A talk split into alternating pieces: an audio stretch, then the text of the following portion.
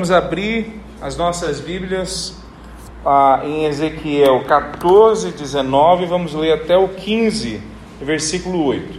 A palavra de Deus diz assim: Ou suponhamos que eu derramasse minha fúria ao enviar uma epidemia sobre a terra, e essa doença matasse tanto pessoas como animais.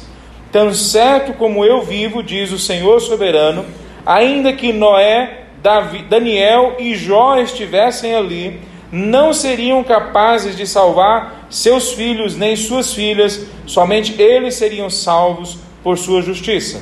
Agora assim diz o Senhor soberano: Como será terrível quando esses quatro castigos terríveis guerra, fome, animais selvagens e doença caírem sobre Jerusalém, destruírem todo o seu povo e seus animais. Contudo, haverá sobreviventes que se juntarão a vocês no exílio na Babilônia. Vocês verão com seus próprios olhos como eles são perversos e se sentirão consolados diante da calamidade que eu trouxe sobre Jerusalém. Quando se encontrarem com eles, entenderão que não foi sem motivo que fiz essas coisas a Israel. Eu, o Senhor soberano, falei. 15.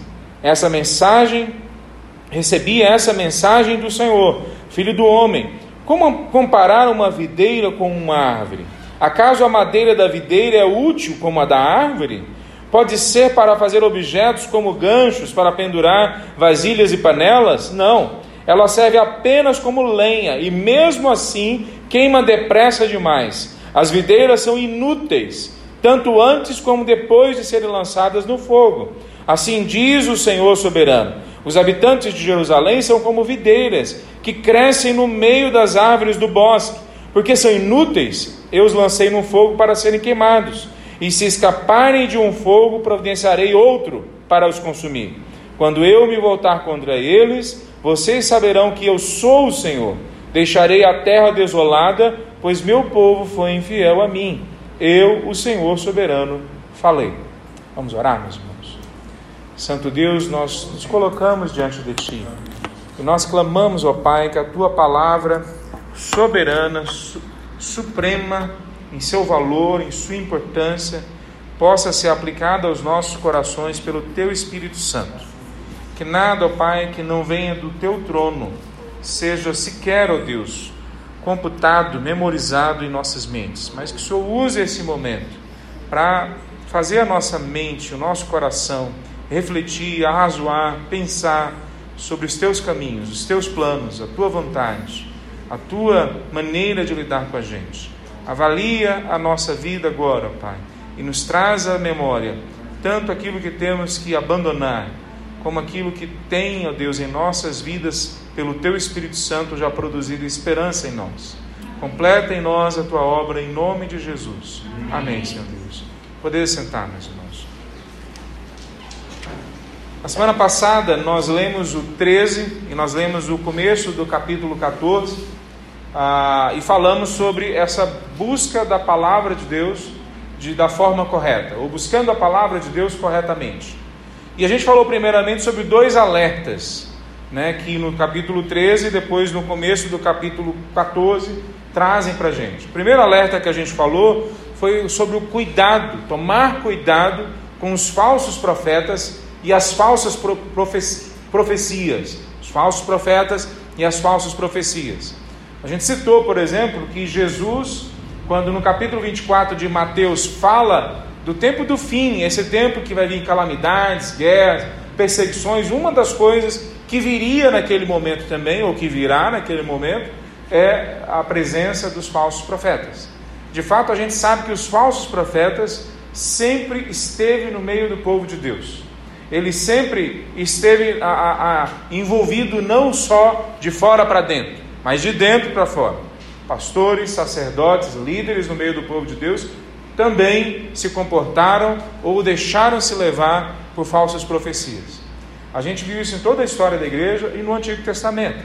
Por exemplo, no capítulo 13, ele fala que esses falsos profetas não só não tomavam conta das brechas mas eles produziam muros que não traziam segurança nenhuma e vinha o povo ainda passava um cal, uma tinta branca, para fazer de conta que aquilo dali era bonito, era bom. Que brechas são essas?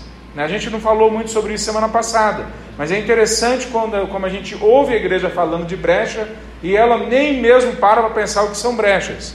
As brechas aqui não são os pecados do povo simplesmente ou por si só. São as falsas profecias que levam o povo a acreditar que tem paz quando não tem paz.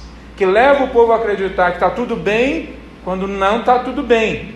A gente vê no capítulo 13, no versículo 5, tomaram, não tomaram nenhuma providência para consertar as brechas dos muros, mas rodear, que rodeiam a nação.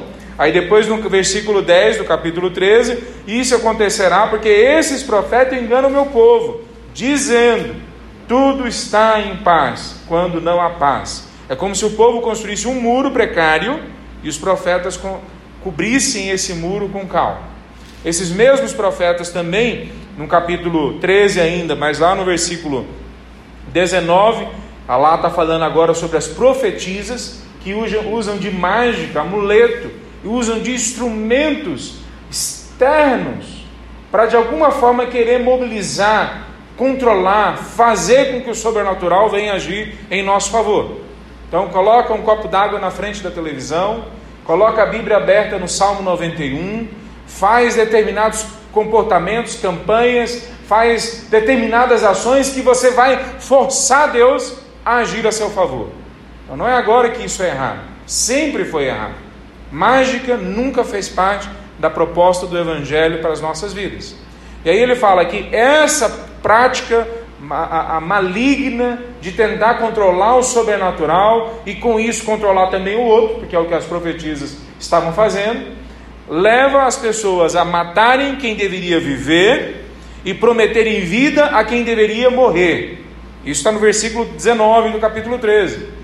Então, o que é que a falsa profecia faz? Por que, que eu tenho que tomar cuidado? Porque promete vida a quem deveria morrer, e promete a, a morte para quem deveria viver. Então, é um, um completo desarranjo. Eles, depois no versículo 22, desanimam os justos e encorajam os perversos. Fala que tem paz quando não tem, então, aqueles que estão pervertidos nos seus maus caminhos acham que está tudo bem, encorajam eles a continuar na vida deles, e ao mesmo tempo desanimam os justos, que está vendo que está tudo mal, está vendo que as coisas estão desgringolando e são tratados como margem, marginais, são colocados de, no canto da sociedade, como Jeremias foi, como Ezequiel, Ezequiel foi, como muitos outros foram, como no Novo Testamento a igreja foi. Como muitas vezes hoje nós também encontramos sete mil que não se dobram diante de ídolos e que são colocados nas margens. Então, quando nós olhamos o cuidado que ele tem que, que ele fala, é cuidado com esses que pregam falsas profecias e com as próprias falsas profecias. Ele também fala para a gente tomar cuidado com a maneira como a gente busca Deus. Veja, no capítulo 14, ele fala: Esses homens levantam ídolos em seu coração depois no versículo 4 ele explica ainda mais: levantam ídolos em seu coração, caem em pecado e depois vão consultar um profeta. Quem é que eles estão querendo enganar? O Senhor Todo-Poderoso, que nos conhece? Claro que, que pode ser isso, mas é pior do que isso. Quer dizer, há a possibilidade de ser pior do que isso? Bom, há no sentido de que eles tentam enganar a si mesmos. Quer dizer, eles enganam a si, eles enganam o outro no processo de querer enganar Deus. Quem é que eles estão enganando? Ninguém. Ninguém fica enganado nesse processo. Mas a gente vai fingindo que está tudo bem. Então, que, que adianta você buscar a Deus quando você de fato não quer a Deus? Que adianta você diz que quer as bênçãos de Deus quando o Deus das bênçãos é alguém que você não quer perto de você? O que, que adianta você dizer que ama a Deus e trata a palavra de Deus como lixo? Assim que Jeremias, um outro profeta, escreveu o suposto amor do povo de Israel por Deus. Então, tomem cuidado a forma como vocês busquem a Deus. É o que ele está falando. Não busque a Deus da forma errada. Bom, esses são dois cuidados. Hoje nós vamos ver dois, dois a, a, a termômetros, duas formas da gente ver se nós estamos em nossa vida, em nossa experiência, em nossa história, realmente sendo frutíferos, alcançando o objetivo de entender e andar com Deus. Alcançando o objetivo de realmente ler a palavra de Deus e ter ela a, a, focada né, na, nossa, na nossa direção, se o nosso mapa mental, se a nossa maneira de olhar a vida é realmente através das lentes que a palavra de Deus são, a, a, trazem para a gente. Quando eu coloco o óculos da palavra de Deus, então eu enxergo corretamente o mundo à minha frente. É assim ou não? Eu enxergo com outros óculos. Já me falaram, eu não sei se é verdade, né? Eu vi, mas não sei, ou no, na propaganda eu não vi, não sei se é verdade. Que os daltônicos, assim como eu que sou daltônico, quando pegam um óculos específico e colocam o óculos, conseguem ver as cores de uma forma que eles nunca viram antes. E todas as vezes eles começam a chorar. Né? Eu ainda não tive acesso a um óculos desse, espero que eu não venha chorar na frente dos outros no dia que eu tiver acesso. Porque o que eles descrevem é, eu não imaginava que era assim. Não imaginava que a vida podia ser tão bonita, tão colorida.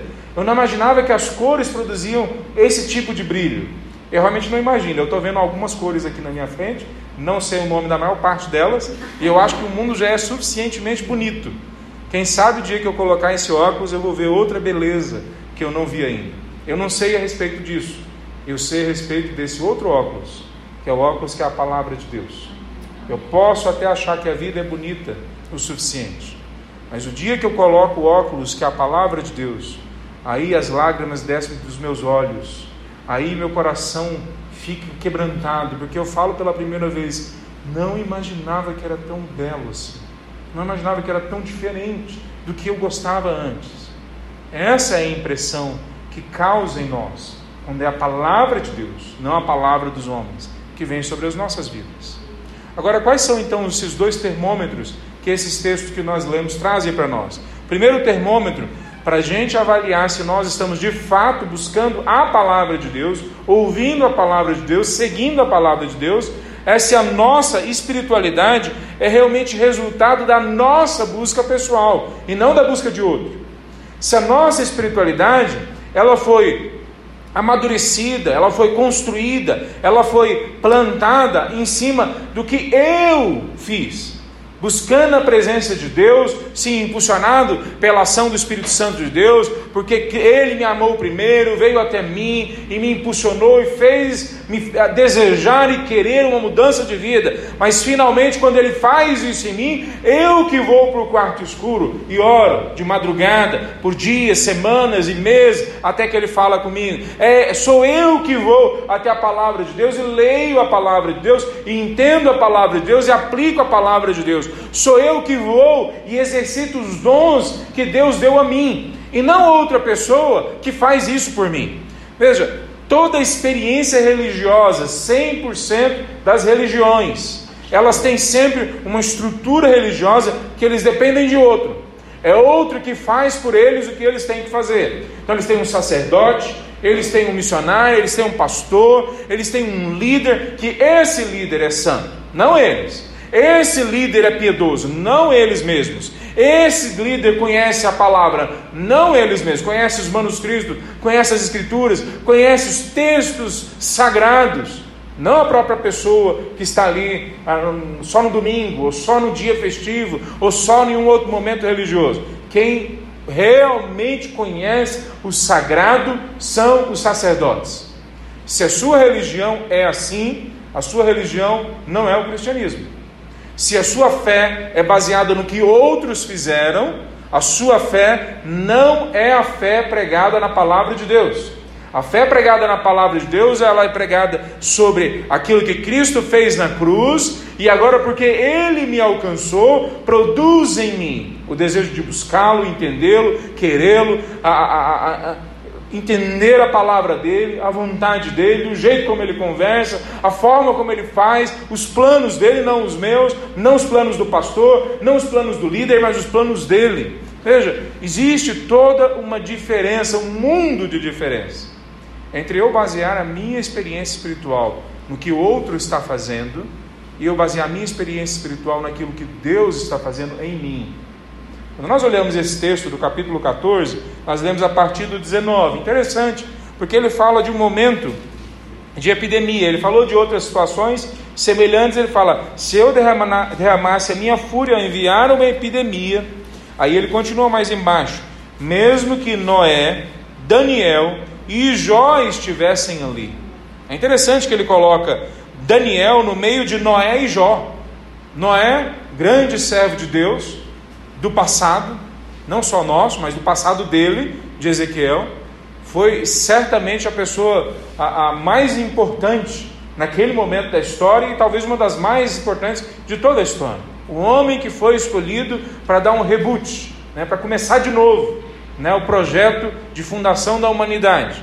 Aí coloca Noé, coloca Jó, o homem paciente, que espera no meio da provação, que conhece a Deus de uma forma como poucos conhecem. E aí coloca Daniel, que nesse momento ainda está vivo. É talvez um jovem, um pouco mais de 30 anos, talvez com 40 anos de idade, mas não muito mais do que isso. Ele ainda está no meio deles. Coloca Noé, coloca Jó e coloca Daniel. Mesmo que esses três homens viessem e suplicassem por a vida do povo de Israel, se colocassem diante de Deus pelo povo de Israel, Deus não ia parar o julgamento que ele tinha para fazer. Por quê? Porque a nossa busca pela espiritualidade, pelo relacionamento com Deus, ela é pessoal. Ela é individual. Uma palavra que eu não gosto muito, mas que nessa hora a gente tem que usar. Se eu não buscar, não adianta eu fazer parte de uma igreja boa, não adianta eu ter líderes bons, não adianta eu ter uma biblioteca teológica boa, não adianta eu ler a Bíblia de vez em quando para ter um certo conhecimento bíblico, doutrinário, correto muitas vezes, mas não adianta eu fazer isso se a minha vida de fato não é uma busca sincera e coerente da palavra de Deus, da pessoa de Deus. Ninguém vai se levantar em meu favor, porque ninguém tem condições de fazer isso. Ninguém tem condições de fazer isso. Veja, eu acho interessante colocar Daniel no meio deles, porque é como se, se quisesse dizer, não é simplesmente os grandes heróis do passado. Tem pessoas aqui entre nós, que caminham entre a gente, que conhecem a Deus, que têm uma experiência profunda com Deus. Mesmo assim, não adianta nada para você, se você não tiver a sua própria experiência pessoal com Deus. Mas não é só falar, ah, quem dera a gente tivesse um Moisés à nossa frente, um Spurgeon pregando na frente da igreja, um Hudson Taylor levando a igreja para fazer missões hoje. Quem dera nós tivéssemos os grandes heróis da fé vivendo entre nós hoje, porque de fato nós temos eles. Nós temos homens e mulheres hoje no meio de nós que o mundo não é digno a, a, a, da, do, da vida deles aqui entre nós. Mas não adianta em nada a vida deles se nós não buscarmos, não adianta em nada para nós, se nós mesmos não buscarmos a presença de Deus. Veja, esse é um termômetro que a gente tem que ver. Quer dizer, não adianta a gente ter esses gurus diante de nós. Ele lidou com isso em outro momento, né? capítulo 18, por exemplo, no versículo 20, ele diz da seguinte forma: Aquele que pecar, que morrerá. O filho não será castigado pelos pecados do pai, e o pai não será castigado pelos pecados do filho. Os justos serão recompensados pela sua justiça, e os perversos serão castigados por sua perversidade. Havia sido construído na mentalidade do povo daquela época que a gente iria pagar os pecados dos nossos pais e os nossos filhos iriam pagar pelos nossos pecados. Bom, em uma certa medida horizontal, a gente sim tem implicações, o nosso pecado tem sim implicações sobre os nossos filhos. Se nós pecamos, alguém vai sofrer o nosso pecado além da gente mesmo. E eu diria mais: de, de, determinados pecados, certas pessoas, pelo menos nesse, nesse tempo histórico que nós estamos aqui na face da terra, vão sofrer talvez mais do que a gente mesmo quando a gente comete o nosso pecado. Então, se eu sem querer talvez não sem querer totalmente, mas bebo uma cerveja e dirijo o meu carro, e porque eu estou afetado, eu atropelo um pai de família e mato ele, o meu pecado vai ser duro para mim, mas aquela família vai pagar um preço pelo meu pecado. Veja, então, nesse sentido, sim, os outros pagam muitas vezes pelos nossos pecados e vice-versa. Nós pagamos pelo pecado dos outros, mas não no sentido eterno, não no sentido do, desse dano permanente que pode ser feito à vida de alguém. Cada um tem a sua experiência com Deus, tanto em relação à eternidade, quando chegarmos do lado de lá, como hoje. Hoje, a minha busca, eu colho resultados dela, e você colhe resultados da sua. Se você não buscar a Deus, não adianta eu buscar a Deus por você. Não adianta a gente ter um grupo de profetas orando por nós, não adianta a gente ter um grupo de pastores cuidando da gente, não adianta nós termos os nossos pais e nossas mães caminhando a vida junto com a gente e mostrando a direção, se eu não consigo perceber que a minha espiritualidade vem de uma busca pessoal minha, eu tive experiências com Deus, eu ouvi a voz de Deus, eu entendi a direção do Espírito, a minha mente foi iluminada quando eu li a palavra de Deus.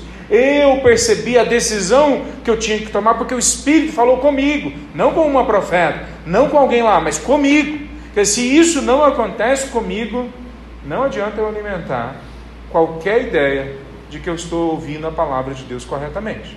Seja a palavra de Deus escrita, seja a palavra de Deus através da boca de profetas, de homens e mulheres pregando a palavra de Deus ou expondo a palavra de Deus, seja a palavra de Deus vindo através, inclusive, da voz do Espírito.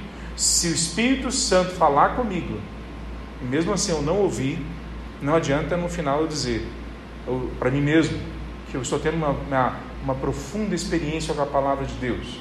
Mentira!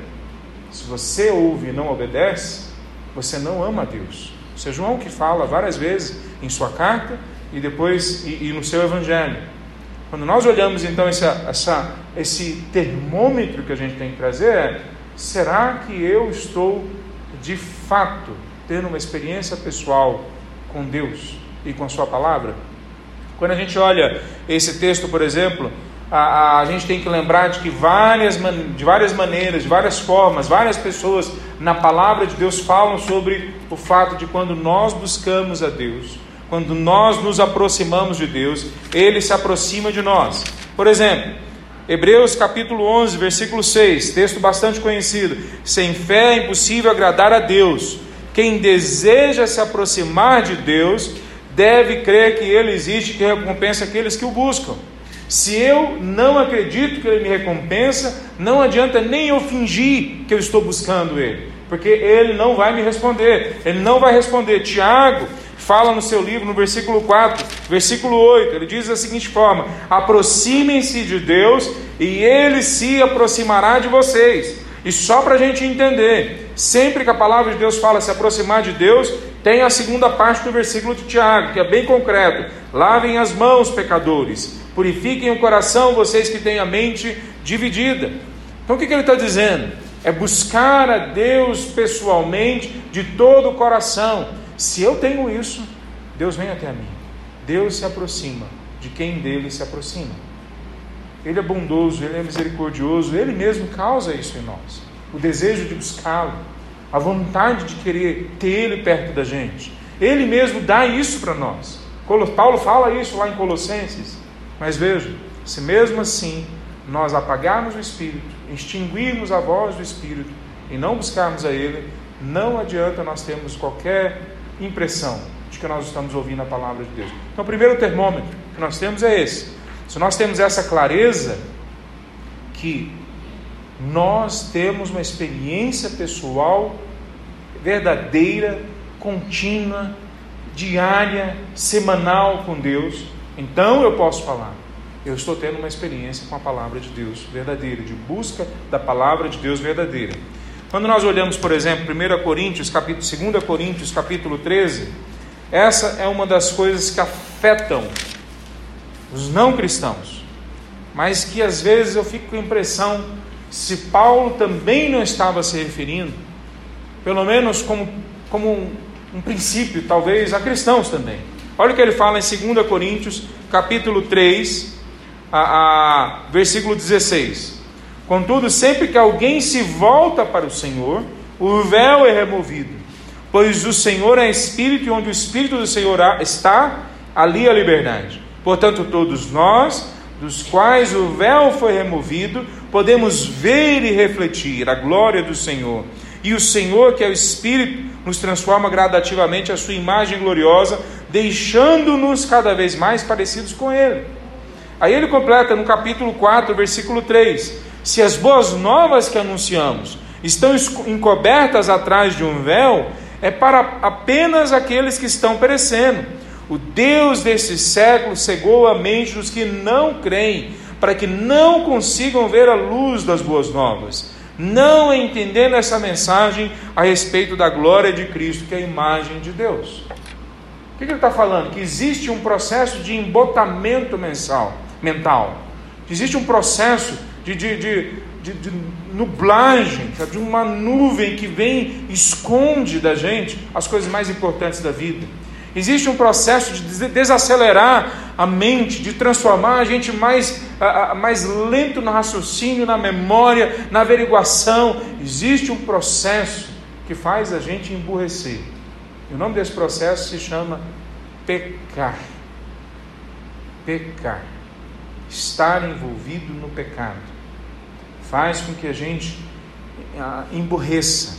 Os nossos processos mentais não funcionam como deveriam funcionar. Veja, tem vários tipos de pecado. Né? Tem pecados que a gente comete na carne, digamos assim. Né? Mas tem pecados que a gente comete lá dentro, escondido na alma: inveja, egoísmo, ganância. Há pecados que nós podemos chamar talvez de pecados intelectuais. Eu desmereço a palavra de Deus, eu trato a palavra de Deus como algo menor do que ela deveria ser tratada. Então há, há diferentes formas da gente pecar. Eu posso parecer, parecer ser um crentão, quando na verdade eu já joguei a palavra de Deus no lixo, como Jeremias fala. Eu posso parecer ser uma pessoa correta moralmente, quando na verdade o meu coração está embotado de ganância, de ódio, de inveja. E ninguém está vendo. Só que estão vendo é que eu sou crente, que eu sou um cristão, que eu sou uma pessoa bozinha. Mas o pecado nos afasta de entendermos a palavra de Deus. Então, como é que eu sei a, que eu estou crescendo, conhecendo, buscando a palavra de Deus corretamente? Se eu tenho uma experiência pessoal transformadora, verdadeira, diária, de ser impactado pela presença do Espírito Santo de Deus através da Sua palavra. Não adianta ninguém se colocar em meu favor, sou eu que chego na presença de Deus e Ele então fala comigo. Segundo termômetro que a gente vê nesses dois textos, capítulo 15 de Ezequiel fala dessa videira. A, a, a videira, nesse momento, ele não está usando necessariamente na mesma forma como normalmente nós vemos na palavra de Deus, mas ele de alguma forma faz uma referência, sim, à forma como nós vemos. A videira é o povo de Deus. A videira é o povo de Deus do Antigo e a videira é o povo de Deus do Novo Testamento. E no capítulo 15 ele fala que essa videira que está lá, uma videira brava, que está no meio das outras árvores lá, no meio de árvores frondosas, árvores imponentes, ou mesmo árvores comuns. Nenhuma dessas árvores a, a, se iguala na inutilidade da videira. É isso que ele está falando. A videira é absolutamente inútil para qualquer coisa que não seja produzir frutos. A madeira dela não serve para nada, não serve para fazer um gancho, para pendurar nada, não serve para fazer uma cadeira. Mesmo para lenha, ela queima muito rápido. Então ela não produz nem para lenha alguma coisa que possa realmente trazer benefício para a gente. Então, a parte do fruto, a videira não tem a menor utilidade. Então, o que é que nós podemos aprender como um termômetro para a gente se nós estamos de fato ouvindo a palavra de Deus, buscando a palavra de Deus, aplicando a palavra de Deus em nossas vidas.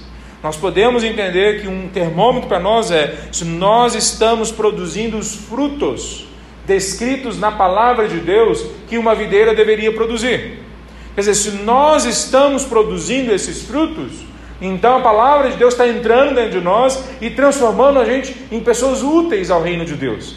Mas se nós não estamos produzindo os frutos, então esse é um claro indicativo, um claro termômetro, um claro sinal de que a palavra de Deus não tem espaço em nossas vidas. Então não adianta a gente dizer que nós vamos no domingo na igreja, que nós fazemos boas ações, de novo, que externamente está tudo bem e que internamente, mesmo a, a, a gente está lutando ali contra pecados, mas nós continuamos a mantê-los seguramente escondido dos outros, mas mantê-los ali nas nossas vidas. Se isso acontece, não adianta eu tentar falar para mim mesmo, ou para outros, ou para Deus, não adianta eu tentar enganar ninguém. O termômetro na minha vida, se eu estou ouvindo a palavra de Deus, são transformações geradas em mim, que geram frutos do reino de Deus lá fora. Quais são esses frutos? Bom, o livro de Ezequiel, se você ler ele, você vai ver que o tempo todo, quando ele fala do pecado do povo, ele não fala de pecado de uma forma a, a, a subjetiva. Né? Ele fala do pecado de uma forma bastante clara. Por exemplo, no capítulo 18, ele diz, no versículo 6: Não participa, o homem de Deus deveria ser assim, não participa de banquetes dos lugares de adoração diante dos ídolos de Israel, nem os adora, não comete adultério, nem tem relações com a mulher quando ela está menstruada. É um credor misericordioso que não fica com os objetos entregues como garantia dos devedores dos devedores pobres, não rouba dos pobres, antes dá alimento aos famintos, providencia roupa aos necessitados, empresta dinheiro sem, sem visar lucros, mantém-se afastado da, da injustiça, é honesto, imparcial quando julga, obedece fielmente a meus decretos e estatutos. Quem viver desse modo é justo e viverá. Então veja, se a gente lê em outros momentos que ele fala o que, que é o pecado, ele fala da gente tratar mal a viúva, tratar mal o estrangeiro, ele fala da gente tratar mal o outro, fala mal da gente tratar a nossa mulher mal, fala da gente usar o dinheiro da forma errada, usar o nosso coração da forma errada. Então, pecado é uma coisa muito mais ampla do que simplesmente um ambiente religioso que muitas vezes a igreja está pensando como pecado. Pecado é tudo aquilo que desfigura o homem Pecado é tudo aquilo que compromete a nossa humanidade, a nossa relação um com o outro, com a sociedade, com o meio ambiente. Estava comentando quando a gente chegou a, a, com a Cris que essas queimadas estão aumentando ainda mais o calor, e não só o calor, mas essa sensação de destruição. Indo para Brasília, um dia desse, eu vi a queimada ali naquela reserva, logo na saída de Goiânia, e a, a, ficou dias queimando. E você viu o fogo em cima da montanha e via o fogo descendo. E você via aquilo era uma destruição. A gente passou, eu e minha esposa, passamos por ali e a, o que veio na nossa boca na hora fala: misericórdia, Deus. Quer dizer, que coisa horrível. É diferente de você só ver na televisão e você agora olhar na vida como ela está acontecendo. O que, que produz as queimadas? Tem muitas coisas que podem, podem produzir as queimadas, mas uma delas é o pecado do homem. Uma delas é a nossa ganância por ter aquilo que não deveria ter e destruir aquilo que a gente deveria construir e manter aquilo que a gente deveria cuidar como para nós mesmos. Veja, quando nós olhamos aqui, uma das coisas claras, frutos claros que nós temos que ver em nossas vidas é arrependimento. Arrependimento, nós temos que nos arrepender. O processo de arrependimento tem que estar, uma, tem que ser uma coisa não só natural, mas constante em nossas vidas a oração de um homem e de uma mulher de Deus, diariamente, deveria ser: Senhor, me mostra hoje o que eu tenho que mudar. Senhor, me mostra hoje o que eu tenho que começar. Essa deveria ser a nossa oração constante. Senhor, o que mais? O que mais que eu tenho que fazer? Eu lembro de homens e mulheres que eu orei no passado, quando eu estava começando a minha carreira, e me ajoelhava com eles para orar, e depois de alguns, normalmente homens e mulheres de Deus assim, eh, demoram bem mais do que minutos orando a Deus. E um desses eu estava mais duas horas já ajoelhado com ele. Em um determinado momento da oração, ele começou a falar: Sim, Senhor, tá bom, eu vou fazer isso. Sim, Senhor, então tá eu vou parar de fazer isso. E eu abri o olho, olhei para ele e eu falei: Gente, eu, eu não tenho isso. Eu quero ter isso. Eu não quero só eu falar. Eu quero que Deus fale comigo que é que eu tenho que parar? Veja, não é simplesmente ser, ser a, a, uma pessoa que sai em, busca de versículos na Bíblia para ver o que, que eu tenho que adaptar, mais do que isso. Eu amar o Senhor Deus, amar a palavra dele. Paulo fala na sua carta aos Efésios, pelo menos duas vezes, aproveitem todas as oportunidades para buscar, buscar coisas que agradam o Senhor. Paulo tinha acabado de falar vários detalhes vários detalhes sobre como agradar o Senhor. E de repente ele fala: ó, busque coisas que agradem o Senhor. É quase como que ele estivesse dizendo: ó, tem um monte de coisas que eu não escrevi aqui. Tem um monte de coisas que eu não sei nem como dizer para vocês. Mas quando vocês pararem, pergunte para Deus: que mais, Senhor?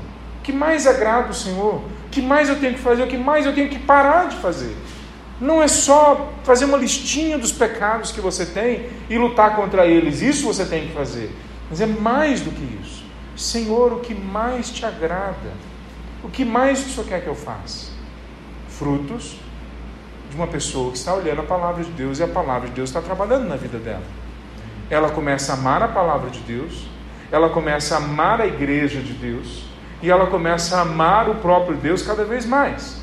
Então, como entender um grupo de cristãos cada vez maior que não ama a palavra, não ama a igreja e não ama o nome de Deus? Diz que ama a Deus, mas usa o nome de Deus em tudo quanto é piada, usa o nome de Deus em tudo quanto é contexto.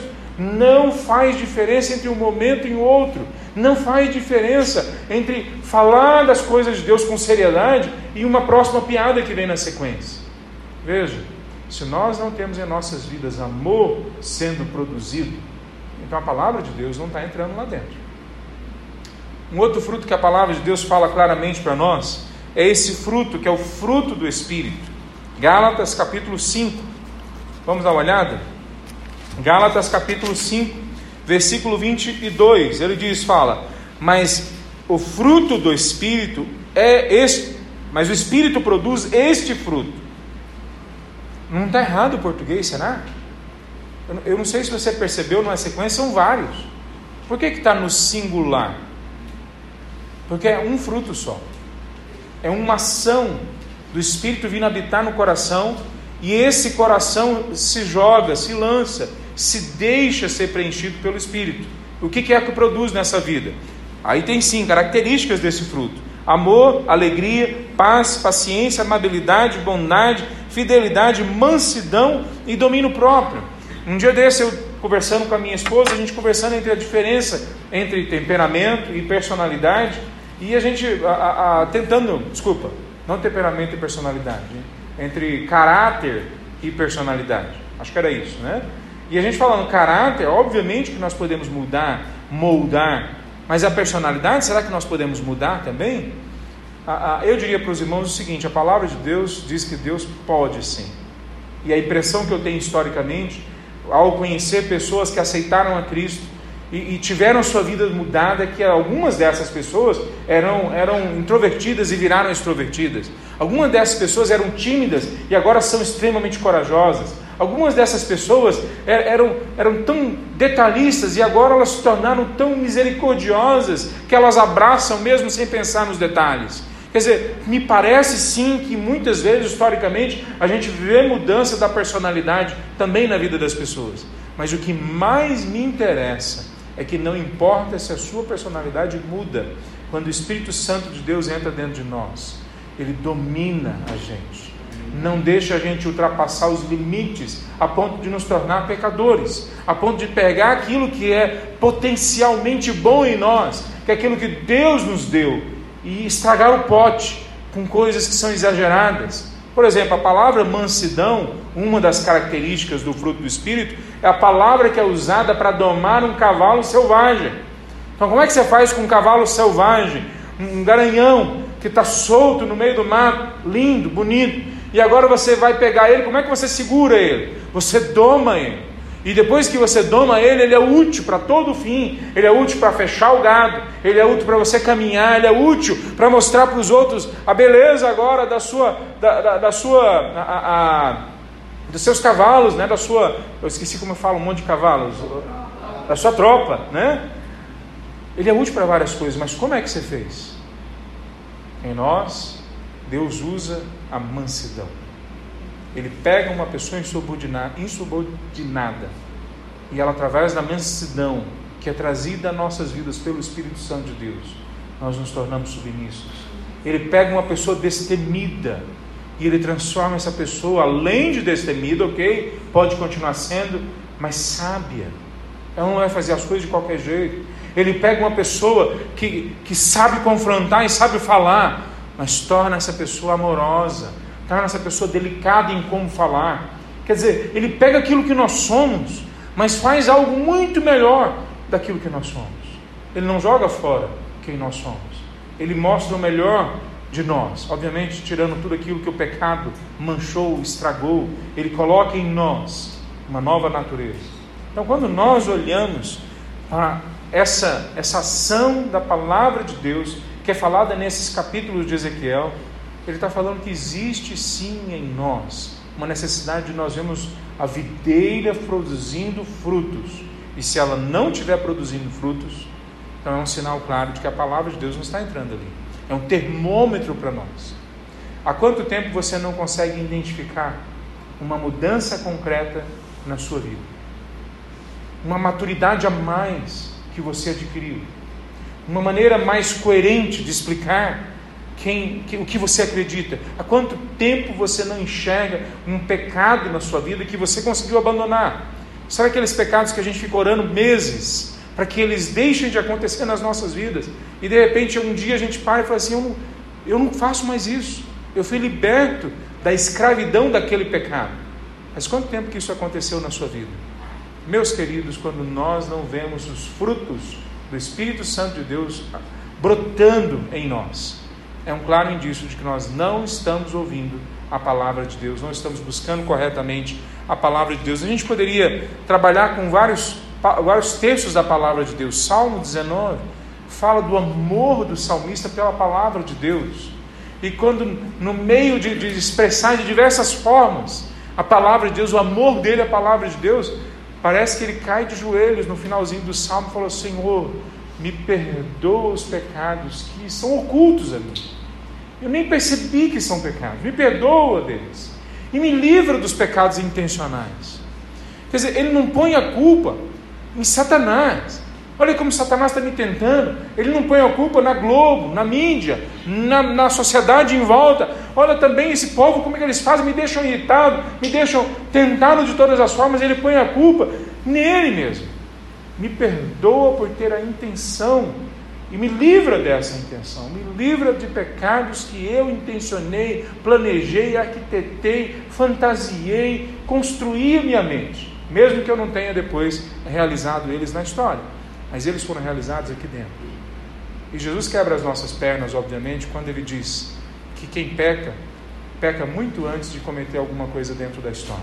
Peca aqui dentro, dentro da mente. Então, se nós queremos saber se a palavra de Deus está produzindo em nós frutos, ou melhor dizendo, se nós queremos saber se nós estamos ouvindo corretamente, buscando corretamente a palavra de Deus, nós temos que buscar os frutos que essa palavra de Deus está produzindo em nós. Tem um dos textos em 1 João, capítulo 2, se eu não me engano, não me lembro exatamente o versículo, que João está trabalhando essa realidade de que quando nós a, a, nos arrependemos e confessamos, Ele nos purifica de todo pecado. E, e aí, em algum momento, Ele trabalha com duas pessoas. Uma pessoa, ela tem claramente para si onde ela pecou e ela se arrepende, então está tudo certo. A outra pessoa não consegue lidar com isso, não consegue lidar a, a, a, que ela já foi purificada. E aí ele fala que a palavra de Deus é maior do que a gente, é maior do que o nosso coração. Em muitos momentos, o nosso coração pode acusar a gente, a nossa mente pode pregar peças a gente. E Satanás, obviamente, se vale desse, desse instrumento. Ele vem e nos acusa, porque ele é o acusador. E a gente, nesses momentos, se a gente tem certeza que a palavra de Deus está produzindo frutos, é um momento que a gente pode ouvir a voz de Deus falar: Eu sou mais importante do que o seu coração. Você é meu servo amado. Você é quem eu escolhi. Não fique abatido, você ainda vai ser mais transformado, mas você já foi transformado nesse ponto. Eu lembro que eu estava uma vez num culto eu acho que eu contei essa experiência, a gente vai ficando velho repetindo as experiências, né? E na hora da ceia do Senhor eu tinha cometido um pecado antes da culto e eu não sabia que ia ter ceia. E no meio da ceia, do, no meio do sermão, precedendo a ceia, eu falei para Deus: Deus, eu não posso tomar essa ceia. Eu sei que eu não posso, mas como é que eu faço agora? Eu era seminarista. Todo mundo vai saber que tem alguma coisa errada com o seminarista. Como é que eu vou explicar depois? E no meio do sermão, o pastor olhou no meu rosto e falou: a, a, se você se comprometer a sair daqui e consertar a sua vida, Deus está falando para você, pode tomar ceia. Ninguém percebeu que estava sendo entregue para mim. E, sinceramente, eu não sei nem se o pastor que estava pregando teve essa compreensão. Eu sei perfeitamente quem estava falando comigo naquele momento. Era o Espírito Santo de Deus, que é maior do que o meu coração, que sabe como é fácil, como é tranquilo, como é gracioso a ação de Deus em nos perdoar. É só a gente abrir diante dele os nossos fracassos. E ele é sempre perdoador, misericordioso, bondoso. E olha como a, a, a, esse texto, capítulo 15, se encaixa de alguma forma com aquele outro texto, também capítulo 15, mas agora de, Judão, de João, que ele fala: Eu sou a videira verdadeira. Qual é a forma que a gente se purifica? Qual é a forma da gente ouvir bem a palavra de Deus? Nós não conseguimos fazer nada sem Ele. Sem mim nada podereis fazer. E no capítulo 15 de João, aonde se fala também da videira verdadeira, fala que simplesmente se ligarmos a nossa vida à videira verdadeira, a palavra de Deus que vem dessa videira, a palavra escrita de Deus, a palavra pregada na boca de homens e mulheres, a palavra sussurrada em nossas mentes e corações pelo Espírito Santo de Deus, vai produzindo em nós vida e verdade, vida verdadeira, plena, a ponto da gente viver essa mudança real, concreta, graciosa, amorosa de Deus em nossas vidas. Então, eu queria concluir dizendo para os irmãos o seguinte: há uma tendência nossa a, a desejarmos um cristianismo medíocre. Há uma tendência nossa a desejarmos uma fé pequena. Há uma tendência nossa a desejarmos uma mentira ao invés de uma verdade. Uma mentira parcial. Porque uma mentira completa ataca a gente, agride a gente. Mas uma mentira parcial de que está tudo bem, quando não, não está tudo bem. Algumas coisas podem estar, mas não tudo. Quando está tudo em paz, quando Deus não está falando para a gente que está em paz. Então, um jeito da gente lidar com essa nossa tendência à mediocridade, à religião medíocre, é a gente voltar uma vez mais para a palavra de Deus e falar: Senhor, constrange o meu coração. Senhor, aperta até sair algo de verdadeiro das minhas emoções, até eu conseguir ver que a máscara foi quebrada e eu consigo me ver de fato diante de Ti. Porque quando a gente tem a máscara, o véu tirado dos nossos olhos, a gente está transformado à imagem do Senhor, a imagem da palavra de Deus. A palavra de Deus sempre foi o centro e deve ser o centro em nossas vidas. Vamos ficar em pé, meus irmãos, para a gente orar?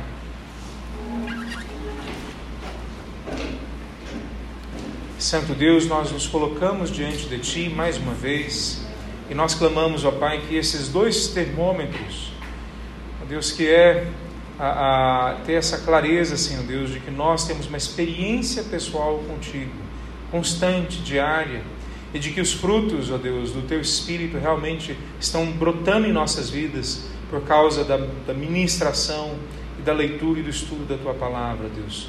Deus, que o Senhor possa converter os nossos corações uma vez mais, trazermos para perto de Ti uma vez mais. Que o Senhor possa, ó Deus, nos ajudar a ter clareza acerca daquilo que o Senhor quer da vida de cada um de nós e da vida nossa como igreja e das igrejas que o Senhor tem ao redor de Goiânia e do Brasil, as igrejas verdadeiras, que elas possam, Deus, serem tocadas pela Tua palavra, possam ser impulsionadas pelo Teu Espírito a pregar a Tua palavra e viverem a partir da Tua palavra.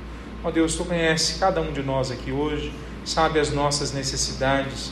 Alguns, ó Deus, são necessidades bem concretas de cura, de resultado financeiro nas suas empresas, em suas profissões. Outros, ó Deus, têm uma, uma necessidade, ó Deus, emocional, uma cura psicológica. Ó Deus, nós clamamos que o Senhor venha trazer isso, uma cura nas relações. Ó Deus, que a tua palavra, que pode, ó Deus, transformar, que ela realmente transforme hoje as nossas vidas. Em nome de Jesus que nós oramos. Amém, Senhor Deus. Poder sentar, meus irmãos.